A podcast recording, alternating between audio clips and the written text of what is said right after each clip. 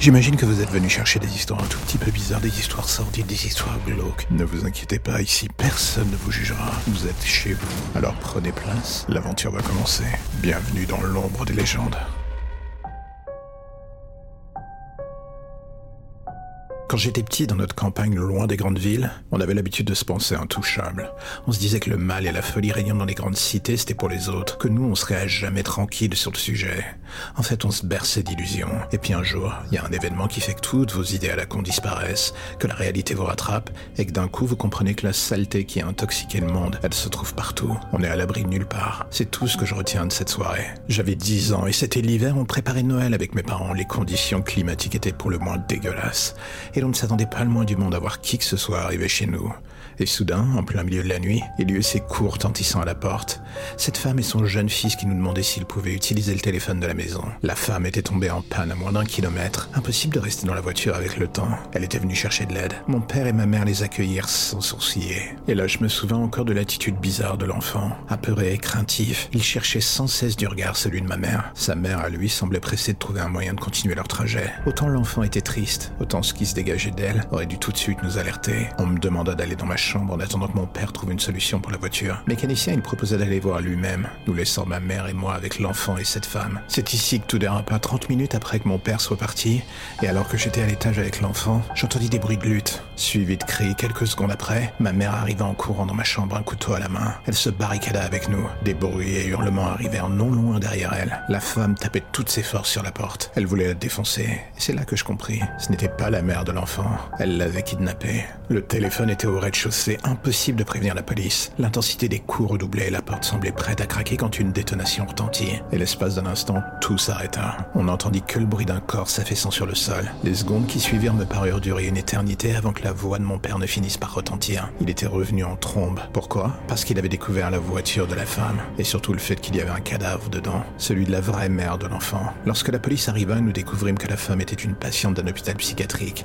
Internée pour avoir tué son mari et son enfant, elle s'était échappée il y a quelques semaines. Depuis ce jour, je n'ai plus la moindre confiance en l'être humain. Chaque situation du monde extérieur me ramène vers ce soir. Je suis devenu flic pour oublier, pour aider ceux dans la même position que moi. Mais avec les années qui passent, je me donne l'impression d'être un alcoolique qui a décidé de travailler dans un bar. Ce n'est pas en côtoyant le mal que je finirai par le soigner. Mais de toute manière, je dois me rendre l'évidence. Il est trop tard pour y changer quoi que ce soit. Les humains sont un cancer. Ça va faire trois semaines que je suis sur ce site de rencontre. Trois semaines que j'échange des messages avec cette fille. Trois semaines que la température monte d'un côté comme de l'autre. Et enfin voilà le message que j'attendais. Celui qui tombe enfin. Une date, un lieu de rendez-vous. Si je regarde encore une fois l'historique de nos messages, que ce soit dans le texte ou les images, il n'y a plus trop de doute sur ce vers quoi on se dirige. Elle est à la fois sexy, ouverte. Elle a pas trop froid aux yeux, elle aime les nouvelles expériences. Et il y a ce je ne sais quoi en elle que je n'arrive pas bien à définir. Cette part de mystère qui m'intrigue. Trois semaines que j'attendais et demain je vais enfin la voir. Et surtout plus si affinité. 24 heures plus tard, me voilà devant l'adresse. Première surprise, ce bâtiment dans le 20e est en bordure d'un terrain vague. Cela n'empêche pas qu'à intervalles réguliers, je vois des gens qui entrent et sortent de ce lieu. De tous les milieux, de tous les âges, des couples, des célibataires. Mon téléphone retentit. Elle m'annonce qu'elle m'attend à l'intérieur. Je suis entre deux eaux pour être honnête. L'excitation, et un certain malaise. L'envie de sexe obscurcit mon jugement. Dans le fond de mon esprit, quelque chose me dit de ne pas y aller. Mais comme vous savez, l'envie de sexe est toujours plus forte. Un videur me dévisage quand j'arrive à la porte, je lui donne le mot de passe qu'elle vient de m'envoyer par SMS. Il me laisse rentrer après quelques secondes. L'intérieur de ce bâtiment n'a plus rien à voir avec l'extérieur, je me retrouve à ma grande surprise dans une putain de maison close. J'avais bien senti que quelque chose clochait. J'esquisse un pas en arrière. Le videur ferme la porte derrière moi et me regarde de travers. Il me fait signe d'avancer. En gros, j'ai pas le choix, je m'exécute. Le SMS m'indique d'aller à l'étage, il y a un numéro de chambre avec. Je déambule dans les couloirs. Les portes ouvertes sur les différentes chambres montrent des couples divers et variés, tous faisant l'amour sans la moindre peur du Tout le monde se mélange, tout le monde s'en fout, tout le monde est là pour baiser. Et là, soudain, une femme à moitié nue sort d'une chambre en face de moi, m'embrasse à pleine bouche. On dirait qu'elle sort d'une partie fine.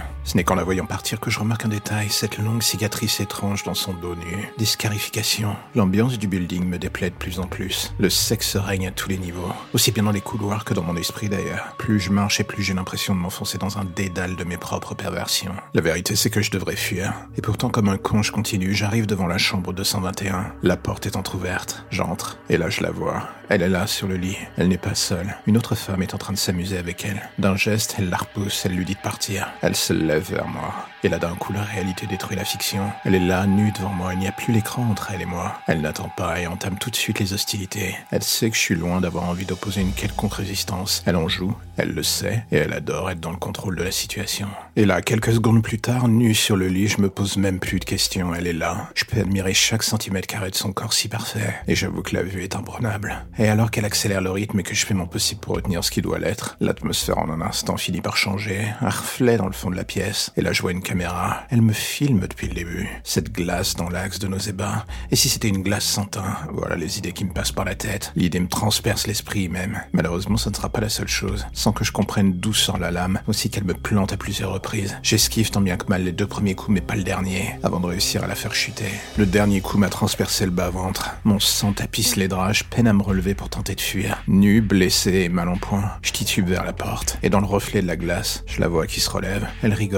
Et alors que je mets la main sur la poignée de la porte, je me rends compte que celle-ci est verrouillée. Je me retourne pour lui faire face. Et dans ses yeux, à ce moment-là, tout ce que je vois, c'est la satisfaction qu'un chasseur éprouve face à sa proie. Un visage d'ange, un corps de déesse, et surtout l'âme d'un monstre. J'étais tombé dans ses griffes, et surtout dans un piège. On dit toujours que les hommes pensent avec leur sexe plus qu'avec leur tête. Ce soir, j'en étais le plus bel exemple. La dernière chose que je vis fut son sourire malsain, avant que la lame me transperce la tête en remontant de la gorge vers le cerveau. Et puis d'un coup, plus rien. Quelques minutes plus tard, on frappa à la porte. La femme enjamba le cadavre et ouvrit. Deux colosses attendaient dans le couloir. En un instant, le corps fut emmené, la chambre passée au peigne fin. Le tout pour faire disparaître les traces de ce qui venait de se passer. Allongée sur le lit, la jeune femme prit une tablette. Elle regardait les données du stream. 10 000 viewers connectés depuis le Darknet. 10 000 pervers qui avaient payé pour assister à une sorte de snuff pervers, dont elle avait orchestré le scénario. En refermant la tablette et en s'allongeant à nouveau sur le lit, elle ne put s'empêcher de se demander à quoi ressemblerait la prochaine proie. Et pourquoi pas une femme cette fois-ci? Il allait juste falloir qu'elle se crée un nouveau profil. Mais cela attendrait demain.